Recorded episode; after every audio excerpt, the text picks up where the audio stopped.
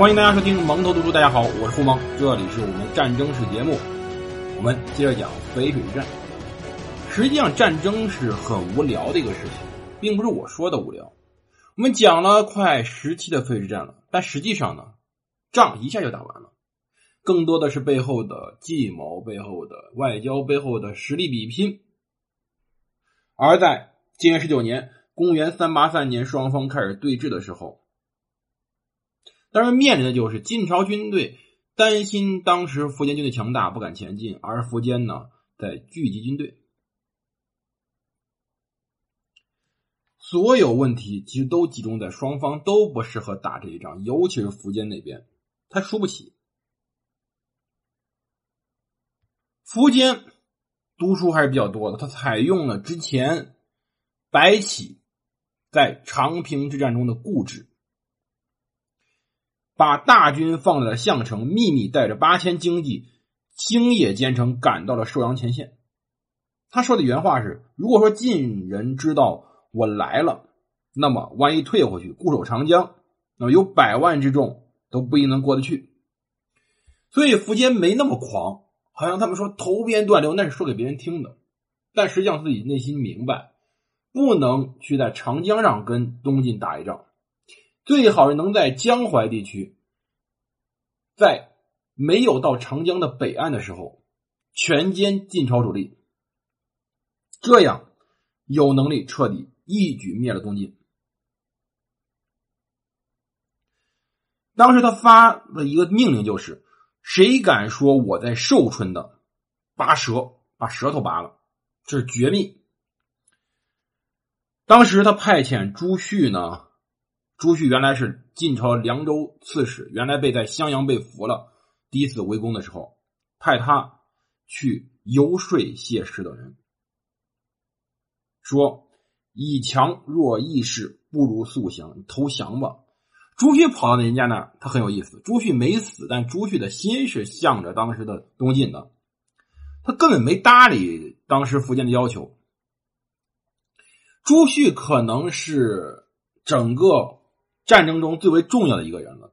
整个战争中最重要的绝对不是什么谢安、谢玄，也不是桓冲，而这一个疑似投降的朱旭。他到谢石那儿没有说什么其他的话，就直接告诉谢石出主意去了，说如果秦军的百万之众到了，那么这个仗没法打，赶紧趁着军队没有集结，迅速作战。如果能把他前锋打溃，那么就有可能是获胜获胜。其实。这时候就存在一个问题，我们说过，当时前秦有足够多军队，有百万之众，但是前秦问题在哪儿呢？问题在于他要集结兵力，他兵力没有那么多。而这时候谢石知道了，苻坚在，苍天呐，大地呀，苻坚懒得跑吧。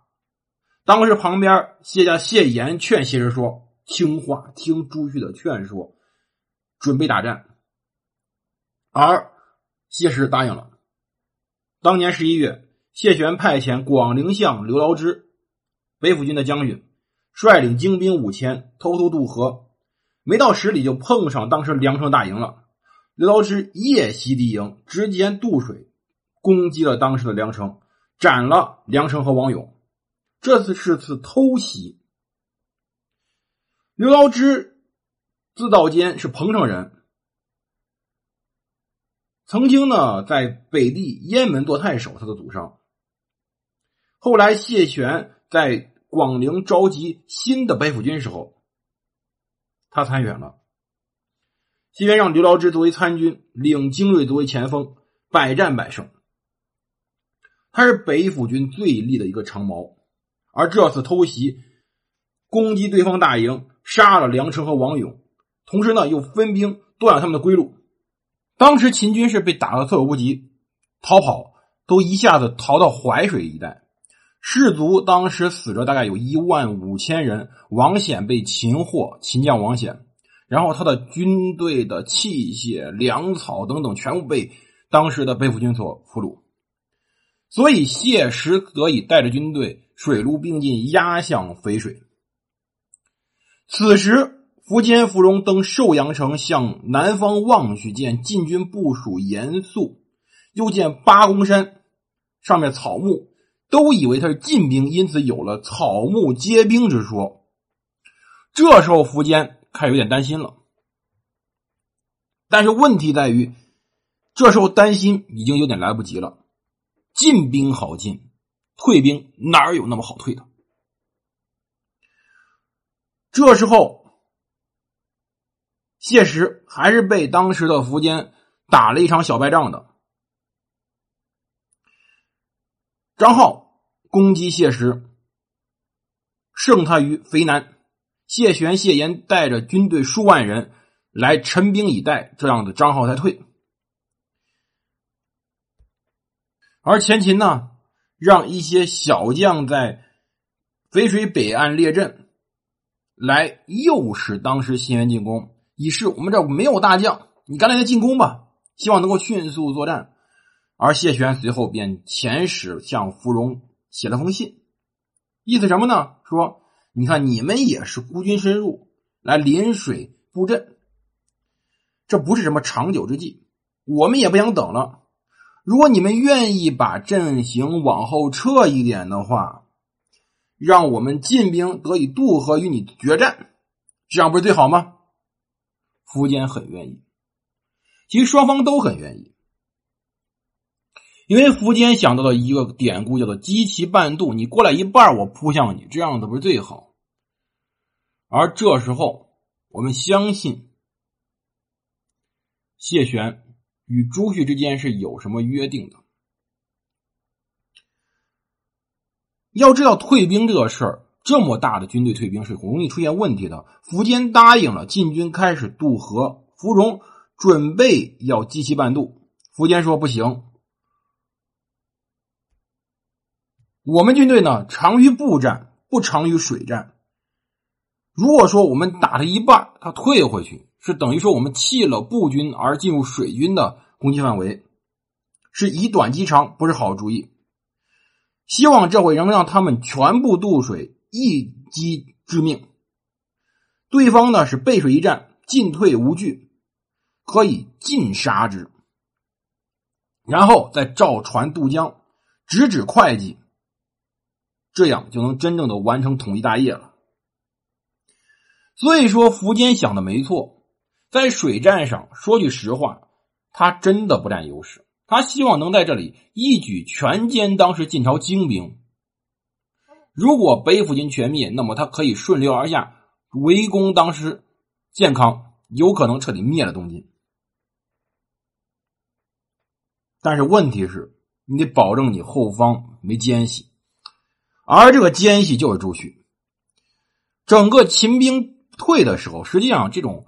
军阵退一定要明白，当时的军阵太大了，即使此时这边没多少军队，这没多少也是一二十万人，一二十万人的动作是需要非常密切协调的，一旦不协调就成了笑话。比如这一次，军队往后退的时候，朱旭便在后面捣乱，怎么捣乱呢？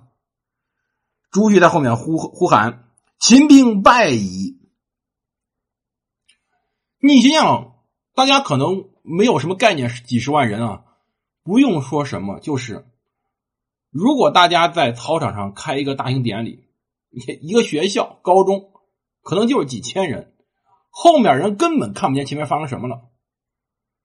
如果突然前面有人喊：“哎呀，前面有只狗突然闯进来，会乱咬人。”然后呢，就看见前面有一个有些人呢，突然开始四散奔逃，你的第一反应就掉头就跑，而掉头就跑会出现什么情况？就是学校最担心的东西叫踩踏事故，而当时秦兵后阵根本不知道发生什么了。听说呀，秦兵败了，第一反应什么？跑回家逃命，躲起来，不要在战场上待着了。秦军这时候问题就出来了，秦军核心部队并不多，大量部队是拼来的，有什么？羌族人、氐族人、鲜卑族人、汉人等等等等，可能还有匈奴等等等等各种部落组成的军队呢，互不同属，语言不通。当然，他们一定都会听得懂汉语，这是一定的。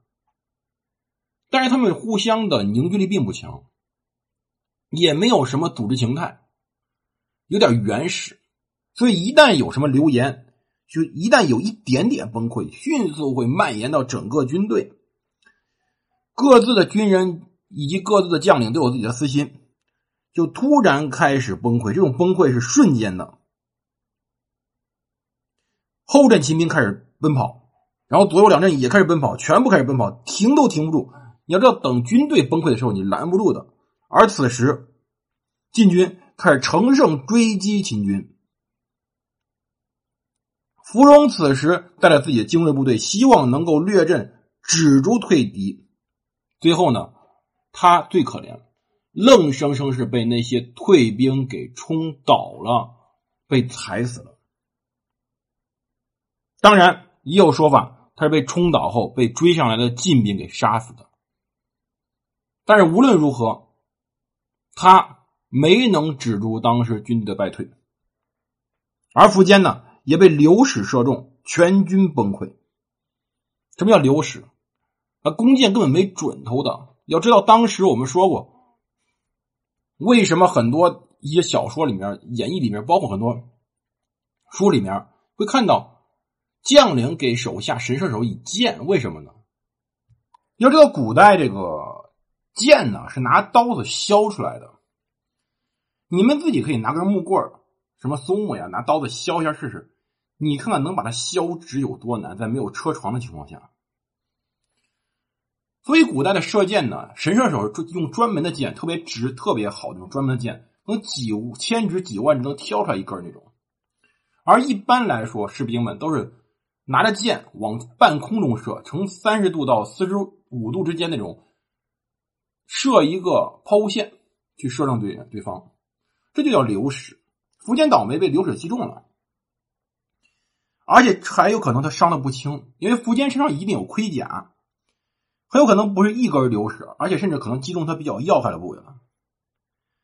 他最后呢，他的受伤导致全军崩溃，谢玄乘胜追击，一直到青冈今寿县的西北，北北的军队。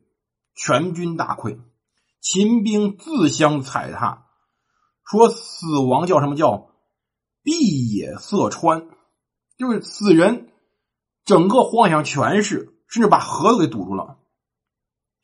当时有风声鹤唳之说，为什么跑着听见风声，听见鹤唳，都以为是晋兵来追来的，恐惧啊，昼夜不敢息，草行露宿，众以激动，死者十七八。苻坚是单骑逃到淮北，所以整个淝水之战，大家发现没有？双方真打仗了吗？